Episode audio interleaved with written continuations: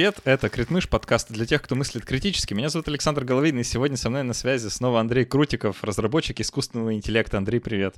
Привет. Мы сегодня поговорим про искусственный интеллект опять, потому что тревожно, потому что надо поговорить. Но прежде чем мы приступим к этой, я уверен, волнующей всех теме, я по традиции скажу быстро спасибо всем патронам, спонсорам, тем, кто помогает делать этот подкаст. Следующий выпуск будет юбилейный, Андрей, прикинь, 5 лет. 5 Обалдеть. Лет вот, э, да, будет на следующей неделе буквально, я запишу такой не знаю, праздничный. Это праздник вообще, не знаю, это надо радоваться или печалиться, я пока не решил. Вот, но в любом случае, спасибо вам большое за то, что вы эти пять лет, ну или сколько вы с нами слушали э, нас с Андреем, в том числе Андрей сбился со счета, сколько раз мы с тобой записывались в этом подкасте, но... Э, Кажется, надеюсь, это что... пятый. Да ладно, ну не, не, ну мне кажется больше. Ну ладно, неважно. В общем, э, по разу в год, да, надо почаще. Вот, я уверен, что еще много раз будем собираться. Спасибо вам большое за то, что вы продолжаете слушать, помогаете этот подкаст делать. Проходите по ссылочкам внизу на всякие замечательные ресурсы типа спонсора или патреона. Подписывайтесь на VPN. Я вот теперь, я, короче, сервис vpn теперь делаю для людей. Просто можно подписаться на соответствующий уровень на Патреоне и вот получить доступ. Оно работает до сих пор, что удивительно. Вот я сам пользуюсь. Спасибо вам за это большое. Андрей, мне на глаза попалась такая любопытная статистика, я с нее хочу начать. Я ее вольно процитирую, потому что мне неизвестен точный первоисточник, но ты можешь потом подтвердить или опровергнуть, так это на самом деле или нет. Статистика примерно такая, что 50% людей, которые занимаются разработкой искусственного интеллекта, считают, что существует около 10% вероятности, что эта самая разработка приведет к некоторой катастрофе для человечества. В чем именно эта катастрофа может заключаться, вопрос э, открытый для дебатов, но так или иначе катастрофа. Там или глобальное вымирание, или э, что-нибудь даже похуже. Вот. Но начать я хочу с цитаты твоей, которую ты в нашем чате написал для патронов. Ты там написал следующее, цитирую. «Я, если что, тоже думаю не иронично, что нам всем кирдык от ИИ, и до 30-х годов мы с вероятностью в 50% не доживем». В общем, моя э, возможность сейчас поймать тебя за хвост, прижать к стене и сказать, ну, разработчик искусственного интеллекта, объясни, пожалуйста. Да, это правда. Есть э, два лагеря людей, которые думают, что мы делаем ИИ, и все будет хорошо. И есть люди, которые думают, что э, мы делаем ИИ, и может быть будет хорошо, но само по себе хорошо не получится. Для этого нужно приложить порядочные усилия.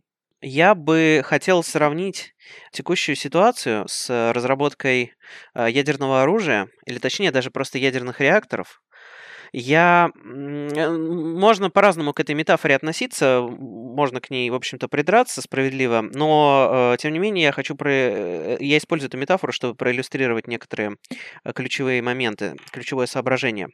А, метафора следующая. Допустим, мы находимся в тот период времени, когда мы знаем, что, в общем-то, Ядерная энергия — это а, реальная вещь. Она, мы можем ее использовать а, по-разному для того, чтобы, а, например, извлечь, собственно, для нас обычную электрическую энергию. Можем использовать как оружие и так далее. Но мы еще находимся в том состоянии, когда мы не построили первый, а, первую ядерную электростанцию.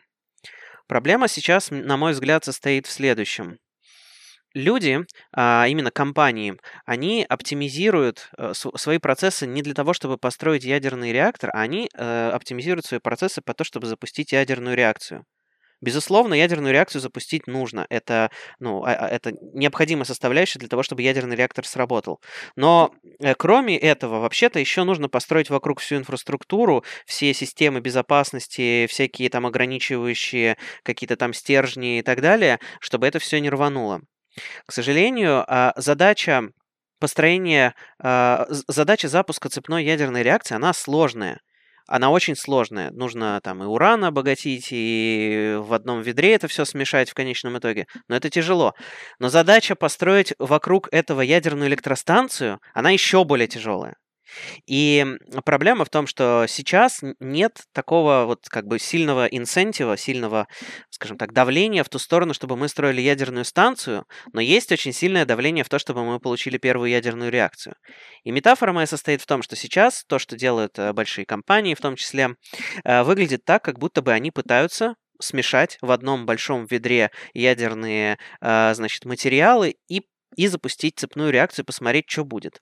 Но мы, в общем, знаем, что ничего хорошего из этого Скорее всего, не будет. То есть, как минимум, люди, которые рядом с этим ведром будут стоять, с этой бочкой, где будут смешиваться радиоактивные материалы, скорее всего, получат сильное облучение и умрут.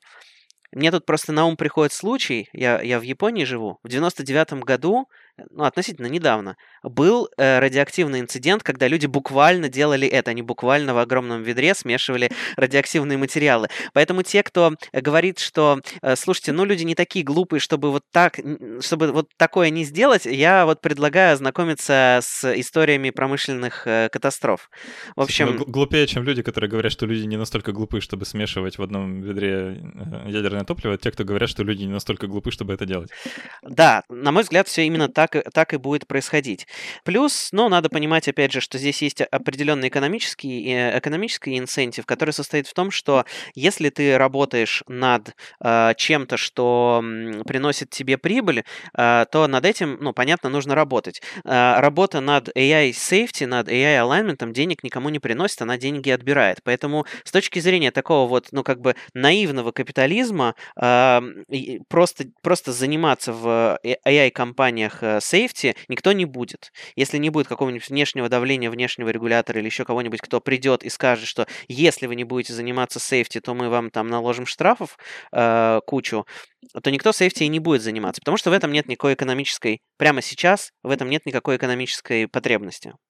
Можно себе это представить так, что есть какая-то штука, которая бесконечно производит золото. И понятно, что мы просто хотим эту штуку увеличивать, увеличивать, увеличивать, чтобы она производила все больше и больше и больше золота. Проблема в том, потому что, ну, буквально это очень, очень ценная технология. Проблема в том, что после определенного момента, когда мы увеличили эту штуку еще дальше, она вместо золота начинает производить, там, не знаю, э, э, э, ради, это самое, ядерное оружие. И мы все умираем. Вот, поэтому, да, э, моя позиция вот где-то такая. Знаешь, еще лет восемь назад мне казалось, то, чем ты занимаешься, абсолютно какой-то фантастикой. То есть, ну, я... Мы с тобой, кажется, уже были знакомы лет восемь назад, и ты тогда уже как-то э, периодически излагал, да, что вот там искусственный интеллект. Ну, в общем, были какие-то у нас такие разговоры, я припоминаю.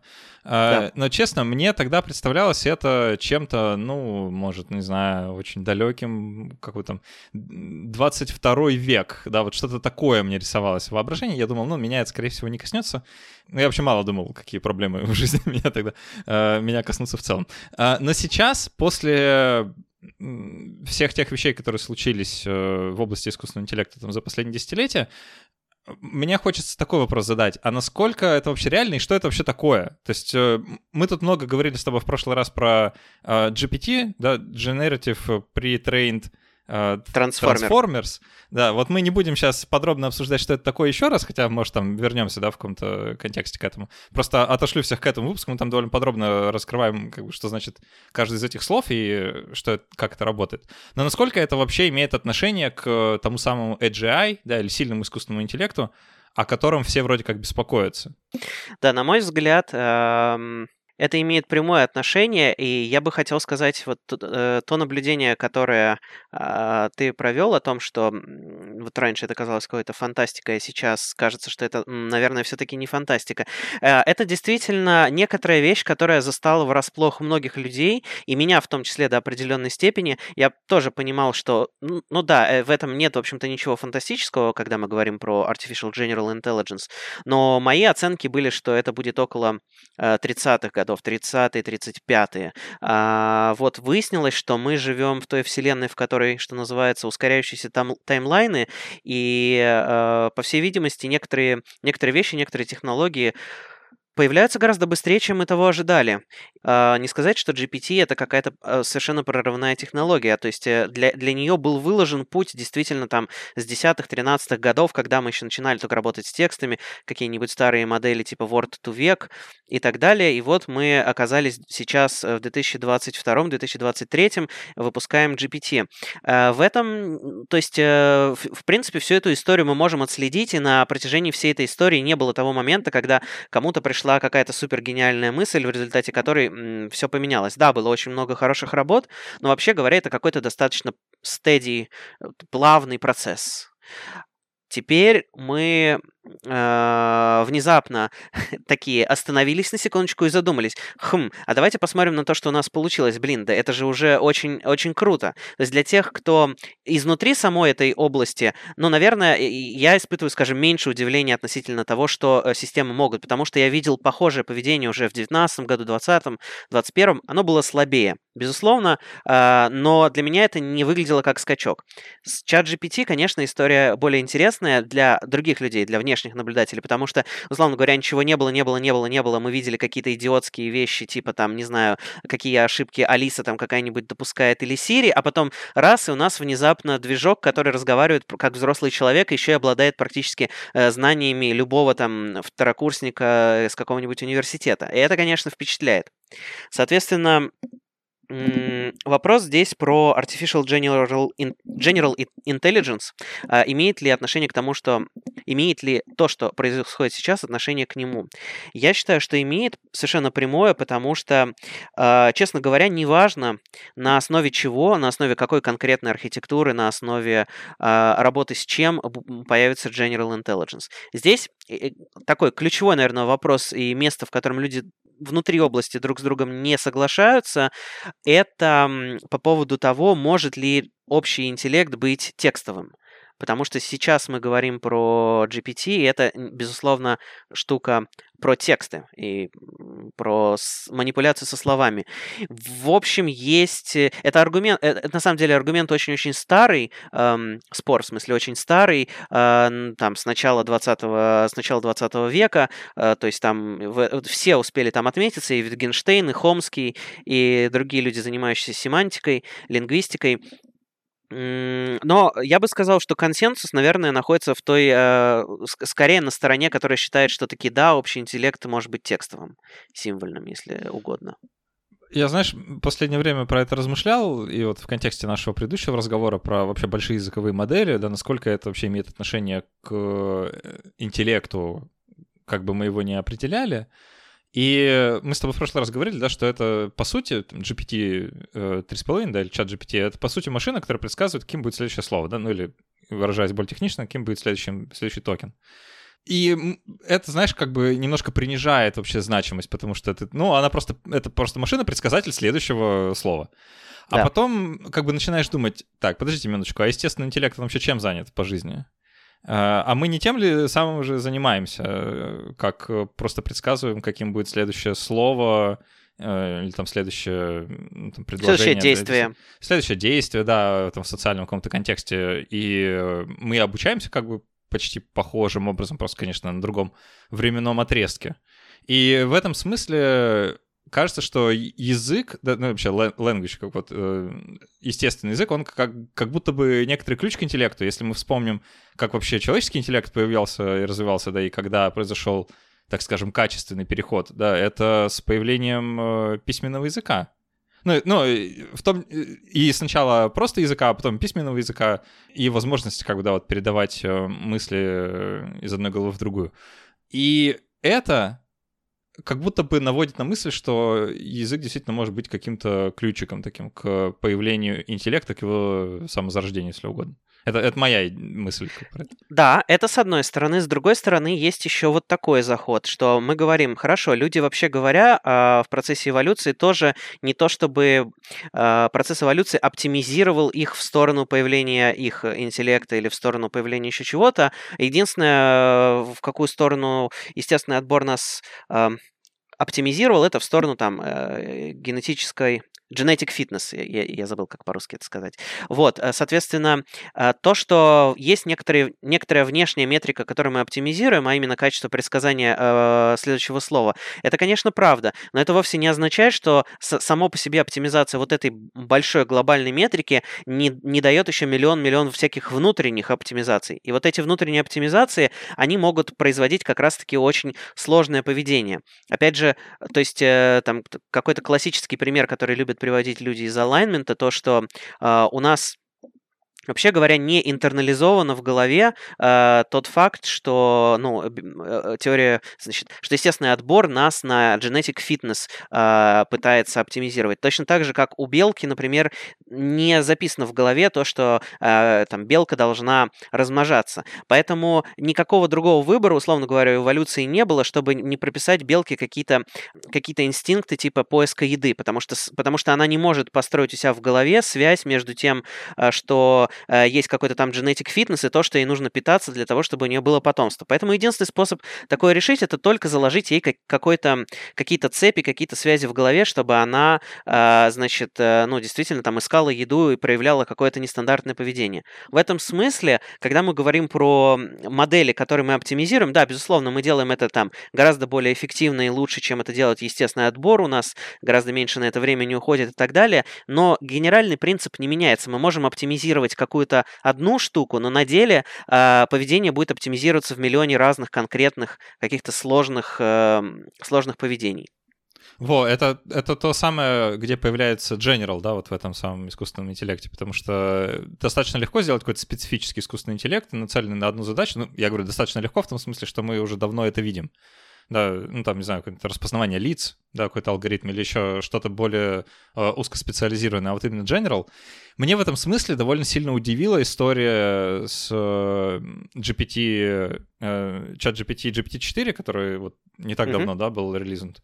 Э, в том смысле, что у больших языковых моделей появляются спонтанно свойства после обучения, то есть которые ну, там не закладываются специально не знаю, можно это назвать, наверное, какими-то эмерджентными свойствами, да, или чем-то таким. Э, что-то, что не подразумевается как бы архитектурой, но там появляется в силу размера, что ли, да, я так представляю. Что, допустим, мы обучаем модель э, на массиве данных, не знаю, какого-то одного конкретного языка, а впоследствии она внезапно может говорить на другом языке. Э, что-то похожее я слышал вот от, не знаю, там, инженер из Microsoft, который занимался разработкой GPT. Что вот мы обучаем там на корпусе английского текста, а потом задаем вопрос, не знаю, там, на идише, и она может на идише. Э, да. Не знаю, насколько это действительно так работает, но что появляются какие-то вот такие свойства, да, не знаю, или что в математику внезапно может. Да, хотя вроде как никто не учил. Э, что как бы отсылает вот к этой штуке, про которую ты говоришь, что появляются какие-то такие общие свойства.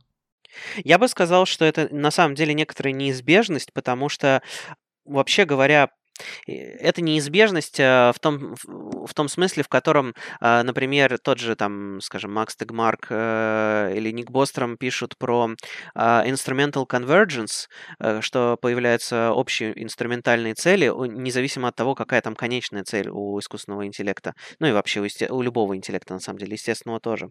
А, в каком-то смысле дешевле э, для системы действительно взять и развить в себе э, общие способности, чем, условно говоря, действительно запомнить весь этот миллиард текстов, которые она, которые ей дали. Просто у нее нет столько места, чтобы весь этот миллиард, эм, триллион текстов запомнить. Поэтому как, бы на нее оказывается давление, с одной стороны, что она должна хорошо предсказывать слова, да, такое давление есть. С другой стороны, ей кормится просто гигантский гигантский объем данных.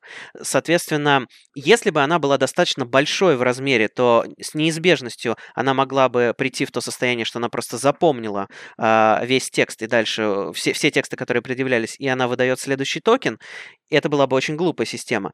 Мы специально делаем так, что количество данных, которые мы ей кормим, настолько велико, а у нее есть некоторый bottleneck, через который ей нужно пройти, что с неизбежностью, чтобы такой объем данных прочитать, ей действительно нужно развить понимание, ей действительно нужно развить общие способности. Ты не можешь, условно говоря, запомнить всю Википедию просто дословно, гораздо более эффективным способом было бы запомнить как бы смысл, что бы это ни значило. Вот и поэтому, да, мы на самом деле, э, то есть мы на самом деле стремимся к тому, что мы создаем э, здесь некоторое давление в пользу вот способности генерализации. Поэтому это, э, это by design. Слушай, у меня технический вопрос абсолютно. А вот архитектурно это похоже на то, как мозг работает, в плане того, что вот есть там, не знаю, нейрон, который возбуждается, передает сигнал другим нейронам, и там какая-то цепочка связи происходит, и как будто бы вот эта цепочка... Мы не знаем, кстати, да, как работает естественный интеллект, если вдруг кто забыл. Это как бы предположение, да, о том, как это все функционирует. И что вот э, пробежал импульс по сети нейронов, и это как бы какое-то какое-то значение имеет для всей модели, там, естественного интеллекта, в данном случае, там, моего головного мозга, да, что тебя воспроизвел, там, не знаю, вспомнил, как меня зовут. Да, вот нейроны там э, возбудились э, по цепочке, и это вот, условно говоря, мысль. А в случае с большими языковыми моделями, я так полагаю, что это тоже как, как нейросеть, да, то есть, э, что есть некоторая э, некоторые узлы, да, или как это называется, которые вот, э, условно, там загораются или не загораются в зависимости от того, что им сообщают другие узлы. А, нет, я бы сказал, что это довольно упрощенная картина того, как работали сети, скажем, ну давай щедро скажем, до 2000-х годов. А, сейчас это не так. А, там довольно много дизайна какого-то достаточно разумного заложено в то, как мы сейчас делаем эти сети.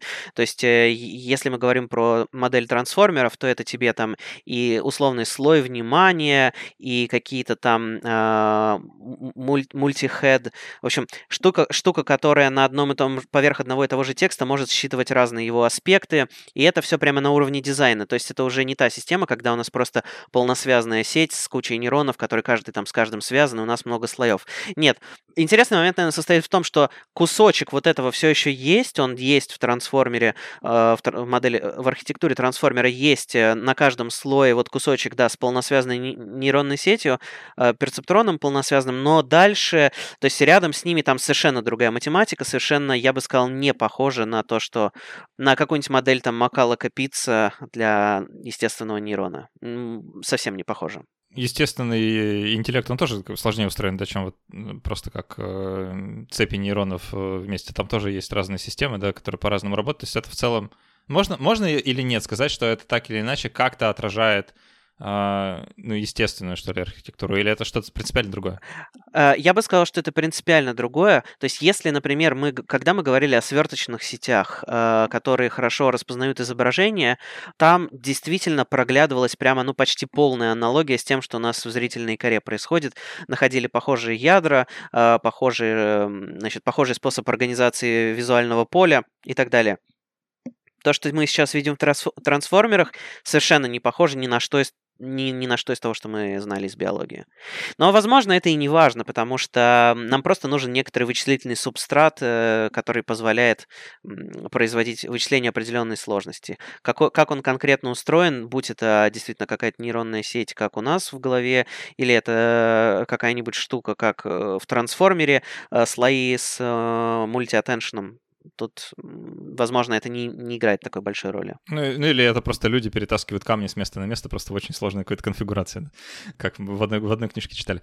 Мне хочется вот э, тогда к чему наш разговор развернуть. А, мы начали с того, что вы все, дорогие разработчики искусственного интеллекта, ну или многие из вас опасаетесь, значит, вот какого-то искусственно-интеллектуального апокалипсиса. Есть две вещи тогда, которые нужно понять. Что это за сущность такая, которую вы боитесь, в чем именно беспокойство?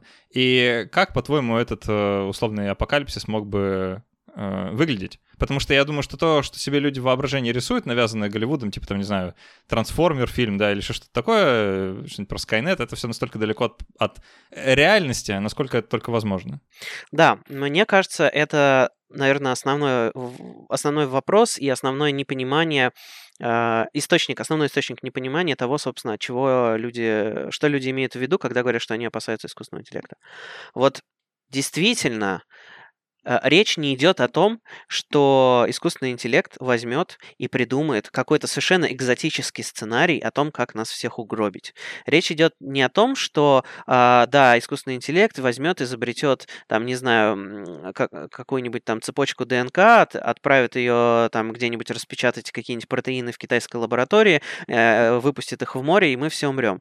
Речь не идет о том, что искусственный интеллект обязательно создаст, там, допустим, нанороботов, и эти нанороботы нас убьют. Проблема в том, что если бы мы если бы, то есть э, этот диалог о том, окей, как нас убьет искусственный интеллект, если бы ответ на этот вопрос был, то тогда опасности бы не было, потому что если бы мы знали, как он нас убьет, мы бы там и соломку и подстелили. Проблема здесь не в том, что э, мы не знаем конкретно, проблема не в том, что здесь есть какой-то конкретный сценарий, или мы не знаем этого сценария. Проблема в том, что искусственный интеллект повышает неопределенность будущего. Он повышает ее на, до такого, э, до совершенно некомфортных пределов. То есть мы, у нас есть есть какие-то, допустим, там экономические модели и так далее. Люди, занимающиеся там страхованием жизни или еще чего-то, вообще в этом очень хорошо разбираются. Но в целом можно заложить какие-то свои экономические, математические модели, какие-то риски будущего. Там в том числе э, вплоть до рисков наступления войны, вплоть до рисков там какого-нибудь жуткого неурожая, жуткого какого-нибудь наводнения и так далее. Мы сейчас говорим о, об уровне неопределенности, который даже вот эти риски не покрывают. То есть это настолько высокий уровень неопределенности, что мы буквально, буквально у нас э, там будущее через 5 лет туманно настолько, что мы даже не можем понять, то есть мы там все еще существуем через пять лет или нет, существует ли все еще экономика вот эта самая или нет. А, а, вот это одна из проблем. То есть проблема в том, что когда у вас есть некий entity, некая, некая, некая сущность, которая настолько умнее вас, что вы не можете предсказать, что она будет делать, ваш уровень неопределенности становится совершенно некомфортным. Мы можем... Э, это такая тоже аналогия, может быть, не очень справедливая, тем не менее. Муравьи на кухне, они, в общем, видят, что человек какой-то ходит, но они не могут моделировать что, э, поведение этого человека. Может быть, он сейчас пойдет, там просто он сюда зашел, холодильник открыть, э, поесть и уйти, там свет выключить или еще что-то. А может быть, он сейчас придет нас там тапком убивать. Мы не знаем, потому что у нас наших когнитивных способностей не хватает, чтобы нормально смоделировать поведение настолько более, настолько более сложного агента. Вот представь, что вот мы теперь становимся в роли муравьев на кухне, а вот этот совершенно непредсказуемый сложный агент а, появляется в виде вот этого самого искусственного интеллекта сверхчеловеческого, э, сверхчеловеческих способностей. Да, конечно, здесь, в общем-то, нет гарантии, что э, все будет плохо. Нет гарантии, что все будет хорошо. Есть просто э, очень большая проблема с тем, как вот э, такую штуку, такую штуку моделировать, такую штуку оставлять под контролем. Это первый, первый момент. А второй момент состоит в том, что у нас зачастую есть такое желание, вызванное тем, что действительно, ну, мы там любим какие-то нарративы из э, э, этого самого научной фантастики или из голливудских фильмов, а представлять себе апокалипсис как э, какую-то такую реально разверзающуюся большую битву или что-нибудь такое, ну, действительно, там какой-нибудь вариант Скайнета или там какие-нибудь роботы-убийцы или еще что-то. И проблема в том, что мы начинаем мыслить в этих экзотических вариантах. Но но дело-то в том, что мы можем, условно говоря, про проиграть в этой как бы игре, в, в этой биологической игре и так далее, гораздо более простыми и примитивными способами, просто на основе того, что у другой стороны будет больше сил. Когда мы говорим про сверхинтеллект, у которого, условно говоря, интеллектуальная мощь выше, чем у всего остального человечества, а это не так уж сложно себе представить, то у этой штуки будет даже, даже обычными конвенциональными средствами э, ведения какой-нибудь войны, у нее будет настолько лучше координация, настолько лучше понимание того, что происходит, настолько лучше манипуляция буквально вот материей, пространством и всем таким прочим, что мы даже просто в обычной войне этой штуки э, проиграем. То есть э, здесь не нужно выдумывать каких-то из экзотических сценариев. Пугать должно то, э, не то, что эм, эта штука что-нибудь такое придумает, о чем мы не подумали, а пугать, пугать должно то, что мы вообще говоря знаем, как она нас убьет. Э, мы даже можем это себе легко вообразить без всяких, э, всяких экзотических вещей. Просто дело в том, что у нас уровень развития, уровень э, разности в технологии будет как условно у людей, живущих э, изолированно там на островах, которые только там копии изобрели, а эта штука к нам приплывает на там, не знаю, паровых кораблях с ружьями. То есть не то, чтобы она там изобретает какую-то невероятную новую физику, не то, чтобы мы даже, в общем, не могли понять, как это работает, не то, чтобы э, мы не могли себе такое помыслить. Просто интеллектуальная сила настолько, а, настолько этой штуке дает больше возможностей, что мы ей ничего противопоставить не сможем. Вот это а, является источником для опасности, источником опасности для нас. Я еще вот такой аргумент слышал по поводу того, как реальная опасность, реальный такой искусственный интеллектуальный апокалипсис мог бы выглядеть, и почему это действительно вызывает беспокойство, что человеческое общество может, конечно, делать вид, что мы все такие без проблем, и что все у нас хорошо, и что в целом ничего плохого с нами не происходит, и все идет как надо, но на самом деле мы-то знаем, да, что, э, ну, там, условно, западная демократия в некотором кризисе, да, посмотреть, как выборы в США проходят последние несколько, э, несколько выбранных циклов, что будет в 2024 году, остается только догадываться, да, представьте, что будет в 2028, когда появится, например, искусственный интеллект. Мы знаем, что экономика, мягко говоря, не в лучшем качестве сейчас, что неравенство растет, э, дикий капитализм уже настолько дикий, да, что в некоторых случаях просто вызывает какое-то э, страшное оцепенение. Э, мы видим тенденцию разных стран строить вокруг себя заборы, отграживаться от соседей, выходить из Евросоюзов и прочее. То есть, ну, некоторые такие изоляционные тенденции. Это все отсылает вот к этому страху будущего. Кстати, такая тема, она красной линии проходит через все наши эпизоды, если вы посмотрите за последние там несколько лет. Она почти везде есть. Мы кое-где даже это проговариваем впрямую, как, например, в этом выпуске или в предыдущем. И в целом вот эта вот э, неопределенность уже имеющаяся, да, она как будто бы подталкивает к какому-то... А, ну, про изменение климата забыл, конечно же, да, как можно было забыть, э, в котором мы все уже находимся и от которого, судя по всему, уже никак не увернуться. У нас есть вот этот вот э, эта привычка э, какая-то мыслить техносолюционистски, да, что вот сейчас появится технология, которая нас всех спасет. Но насколько мы успели понять, технология, как правило, усиливает те проблемы, которые в обществе есть, они решают их. То есть это э, скорее работает в обратную сторону, да, что будет, как только появится такая мощная технология, как искусственный интеллект, ей же кто-то будет владеть, это не значит, что он сразу отправляется в интернет и, значит, становится сам себе хозяин, да, вряд ли вряд ли это так произойдет. Ну, по крайней мере, это что-то действительно такое уже более близко к фантастическому фильму. А скорее всего, это какая-то штука, которой можно пользоваться, да, вот как вы сейчас пользуетесь, там, не знаю, GPT-4, да, э, ей можно, например, предсказывать электоральные результаты, исходы войн, выгодные экономические стратегии. Да, кто не видел на Ютубе видосов в духе Uh, вот как заработать 5000 долларов в месяц при помощи чат GPT, не, предлаг... не прилагая никаких усилий. Типа, ну, они повсюду, да, то есть это uh, люди уже сейчас так делают, а представьте, что будет инструмент гораздо мощнее. Это все очень дизраптив, да, я не знаю, как, какое хорошее слово подобрать. Как вот это, эм, ты с этого начал, кстати, э, это же эм, лозунг э, Силиконовой долины, да, move fast, break things. Э, да. Двигайся быстро, ломай вещи. А, а это как бы такое эм, ультимативный слом. Это слом абсолютно всего. То есть нет сферы человеческой деятельности, которую эта штука не меняет. И в этом опасность, да, что она настолько завязана на все, что мы делаем.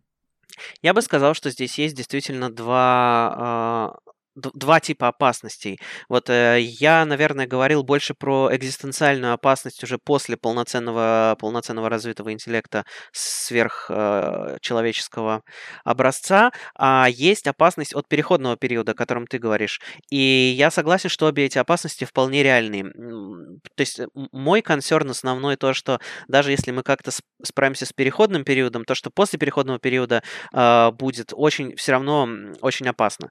Да, э, значит, в переходном периоде действительно, начиная от каких-то совершенно вещей, лежащих на поверхности, типа безработицы, какой-нибудь массовой, которая непонятно к чему приводит, опять же, в глобальном экономическом масштабе, есть менее очевидные вещи, которые, вообще говоря, уже на, на сегодняшних технологиях э, на нашу жизнь влияют. Действительно, мы говорим про выборы, а, мы так или иначе должны вспомнить здесь историю с Фейсбуком и рекомендательными системами. Представьте, что будет рекомендательная система, которая еще лучше работает, чем текущая, она еще лучше понимает вашу психологию, она еще лучше может подбирать э, вам э, новости, она еще лучше загоняет вас в эхо-камеры, радикализует и так далее, и мы можем, в общем-то, увидеть даже на текущих технологиях, если кто-нибудь, э, какой-нибудь зло- злой актор захочет такое сделать, уже сейчас мы можем повернуть общественное мнение в ту или иную сторону в достаточно широких пределах.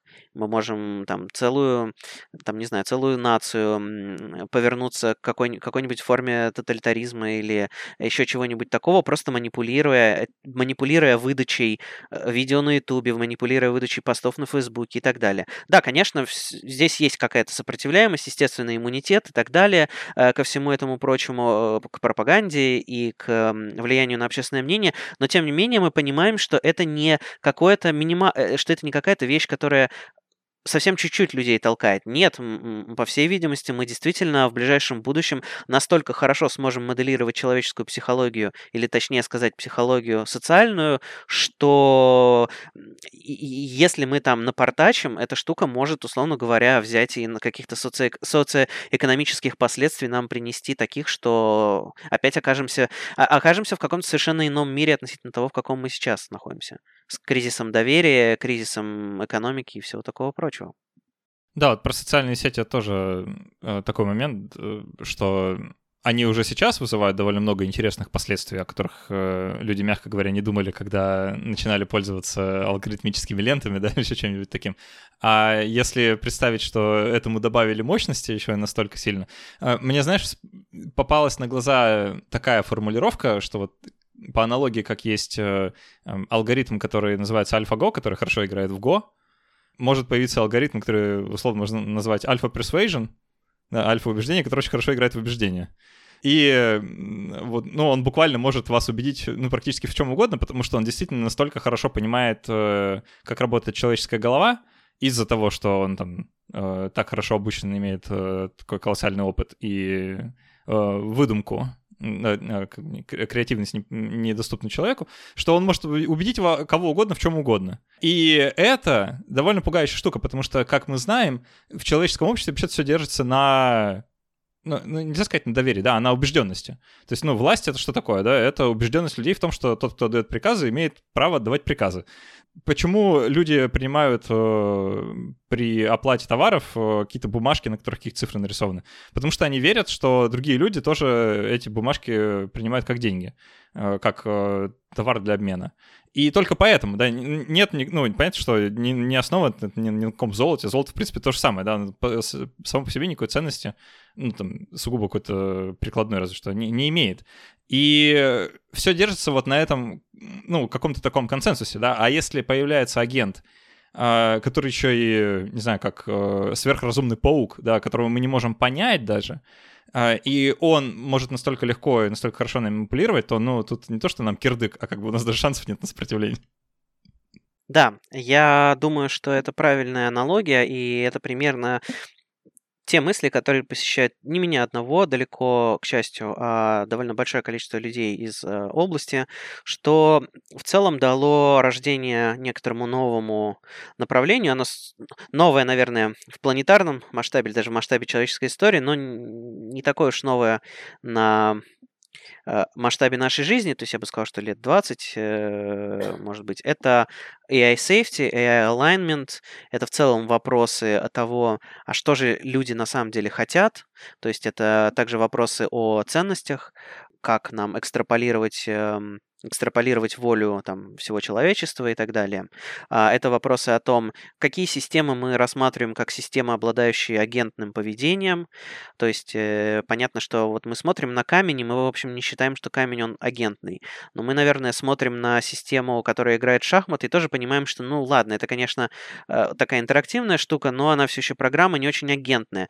С другой стороны, вот интересное наблюдение, что когда ты общаешься с чат GPT, довольно быстро забываешь, что ты общаешься, вообще-то говоря, просто с с программой, с набором, э, с набором каких-то инструкций, и э, я вижу просто поведение людей, что э, чат GPT дает ответ, они ее благодарят. Вообще-то говоря, благодарность здесь совершенно не, не нужна, но мы уже находимся на том уровне, когда мы практически не можем э, как бы отделаться от этого полного впечатления, что это агентное, агентное поведение. Соответственно, вопрос здесь возникает опять, э, хорошо, как мы, как мы определим, что такое агентность, как мы определим, ну вот, интенциональность у какой-то системы. Дальше есть какие-то прикладного сорта вопросы в духе, а, как нам идентифицировать э, те места, которые отвечают за определенные концепции внутри вот этой большой языковой модели. Это совершенно непрозрачный для нас сейчас вопрос, есть довольно много подходов к тому, как это делать.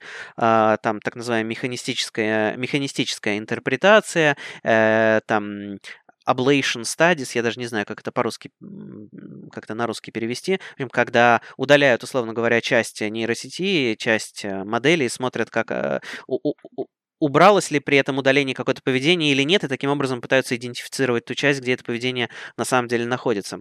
О, это похоже на операции на головном мозге почти. Да, да, да, операции на головном мозге, только чуть более этичные. Есть отдельно большое такое направление, которое несколько параллельно сейчас развивается с э, основным направлением по разработке искусственного интеллекта, по э, нейросетям, по машинному обучению, по глубокому обучению. Это вот направление безопасности ИИ и направление AI alignment. И есть э, позитивная тенденция, которая состоит в том, что к этому сейчас привлекается больше внимания. Негативная тенденция, однако, состоит в том, что скорость эм, Скорость разработки, скорость получения результатов в сфере возможностей, она выше, чем в сфере безопасности. То есть мы сейчас и так находимся в состоянии, когда сфера интерпретации, сфера безопасности примерно лет на 10 отстает от э, сферы от людей, которые занимаются возможностями, и это расстояние не сокращается, а наоборот увеличивается. Тенденции такие, что просто, опять же, если посмотреть на экономику, получается так, что гораздо больше денег и всего такого прочего внимания приходит на так называемые capabilities, на возможности, на э, функции, нежели чем на alignment, нежели чем на safety, на безопасность и выравнивание. А если побольше про безопасность попробовать э, раскрыть э, там, под, под конец нашей беседы, есть ли вообще какой-то вариант, не знаю, реалистичный, который тебе видится как человеку из индустрии, э, что нужно было бы сделать, чтобы, там, условно, не допустить гибели всего человечества, извините за пафос, да, вот Какие меры предосторожности можно внедрить? А, мы, кажется, как-то разгоняли какой-то такой сценарий, не помню, с тобой или нет, про э, человека, который, знаешь, держит руку на рубильнике, да, и э, искусственный интеллект его убеждает эту руку там, как-то как выпустить в интернет. Во, была штука про отграживание от интернета, что-то такое. А, какие есть вообще ну, адекватные, реалистичные сценарии такой, не знаю, защиты, что ли, превентивной? Да, а, на самом деле это очень большая тема. Есть э, несколько направлений, совершенно друг на друга не похожих. Я попробую высокоуровнево обозначить их. Значит, есть направление, которое, вот я уже назвал, это интерпретируемость. Э, направление занимается тем, что хорошо, давайте мы ре- будем реагировать на то, что сейчас происходит в искусственном интеллекте. Э, мы будем пытаться понять, чего эти сети там внутри себя на самом деле думают. То есть, да, они, может быть, там нам выдают какой-то приятный текст, но на самом деле они там, может быть, строят планы, как нас, э, как нас убить или что-нибудь в таком духе.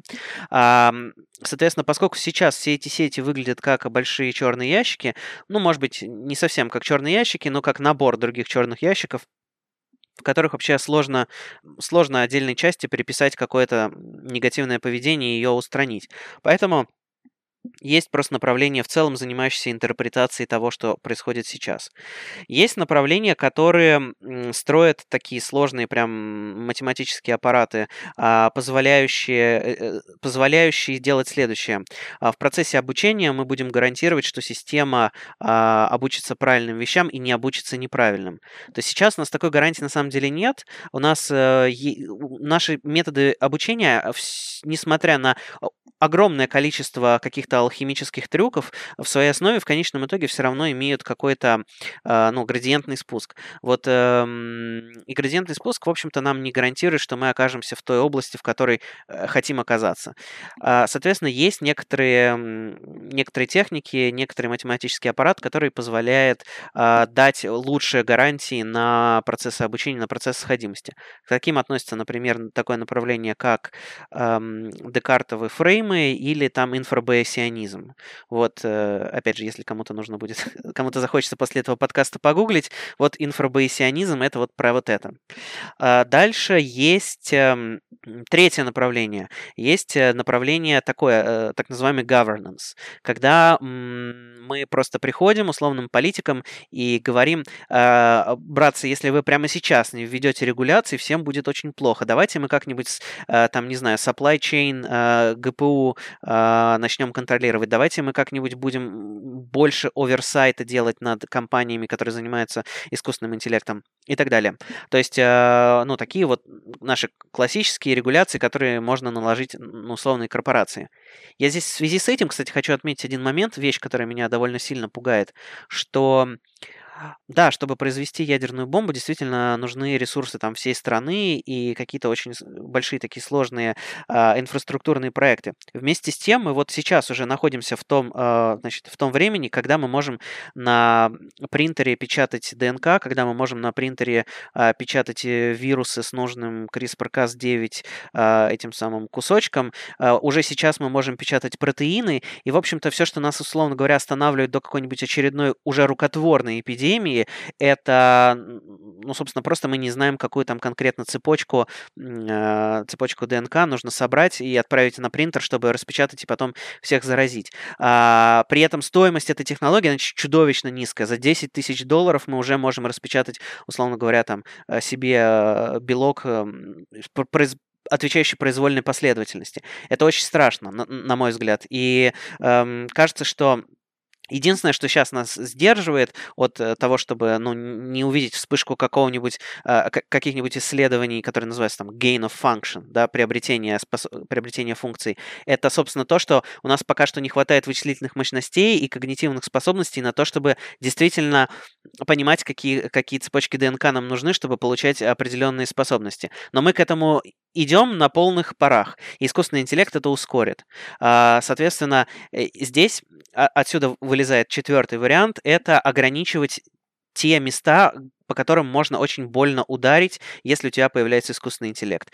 То есть это, в частности, био research, это, в частности, например, оружие, автономные дроны и так далее. Вот можно зарегулировать еще вот эти области. Так что даже если искусственный интеллект появится, то, по крайней мере, мы не умрем сразу от биооружия, сразу не умрем от искусственных дронов, э, дронов с искусственным интеллектом. Вот. А дальше есть эм, пятый, пятый подход, который называется Pivotal Act, э, Pivotal Action. А смысл состоит примерно в том, что мы доходим до определенного уровня развития технологий искусственного интеллекта, а, мы получаем большую власть. Первый, кто эту власть получает, а, пользуется этой властью и, по сути, уничтожает всех конкурентов для того, чтобы они не могли создать более сильный искусственный интеллект. О, а это то, чем человечество занимается, мне кажется, с тех пор, как государства появились, и все никак не может кто-то победить, понимаешь? Возможно, да. The, the war to end all wars, да, как бы ради этого же все воюют. Да, да, да, типа того, типа того. Uh, вот, но при этом этот это даже не кажется совершенно безумной вещью, потому что, а, ну, положа руку на сердце, конечно, есть довольно большое количество недобросовестных а, акторов, которые, если получат технологию искусственного интеллекта, воспользуются ей по полной программе. И какое-то время они, может быть, получат с этого какие-то бенефиты, ближайшие там, условно говоря, несколько месяцев после разработки, но потом они будут пожинать плоды на планетарном масштабе. И в этом смысле э, идея, что если у кого-то такая технология есть, и он использует эту технологию, не давая ей развиться до действительно полноценного уровня сверхинтеллекта, но уже которая дает ему столько мощностей и столько интеллектуальной силы, чтобы всех остальных остановить, возможно, этим стоит воспользоваться. Вот есть, в общем, и такой подход э, к безопасности тоже. Сейчас э, мы, мы, кажется, сейчас присутствовали при э, Origins э, суперзлодея, как будто только что, только что мы узнали предысторию. Если, э, если в будущем, Андрей, ты станешь повелителем мира, то это, э, ну, замолви словечко там перед искусственным интеллектом за меня. Э, из-за всех слушателей нашего подкаста. Я думаю, на этом будем постепенно заканчивать. Еще в послекасте немножко тебя помучаю разными вопросами. А так пока просто скажу спасибо, что пришел, поговорил, выложил, что у тебя на душе, как у разработчика того, что все нас, всех нас убьет. Да, спасибо, что позвал. Да, пусть это будет тебе, не знаю, индульгенция, что ли, какой-то. Ничего страшного, ну, убьет, так убьет, ну, что ж поделать. Э, мы могли это предотвратить, наверное. Э, будем так себя утешать, наверное, те оставшиеся годы, что, э, что еще есть, что еще можно делать. Ну, остается только надеяться, что человеческая смекалочка и, не знаю, доброта как-то возобладает, и мы сможем с этой технологией справиться. Я еще раз напомню про те технологии, которые помогают этому подкасту существовать. Это все очень примитивно, прошлый век практически, sponsor.ru, patreon.com, вот эти все замечательные сайты. А, можно подписаться и еще какое-то время подонатить, все равно конец света скоро, как бы вам стоит. А, вот. А, извините, если а, нагнал душку под конец. Вот, ну ладно, все. Более, в более человом таком настроении будем прощаться, переходить после касту. И до встречи через неделю, надеюсь. Вот. А, так все. Пока. Пока.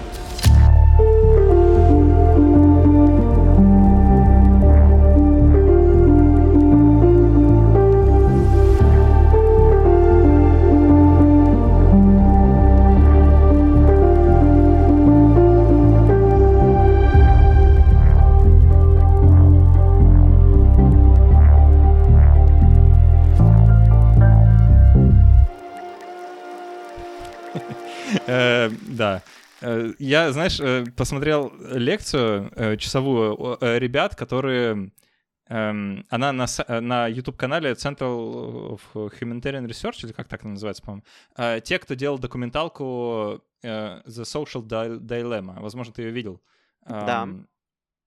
Вот, я так полагаю, что они готовят вторую часть, судя по их настроениям, потому что там как раз два создателя этой документалки, у них лекция, которая называется The AI Dilemma, или AGI Dilemma.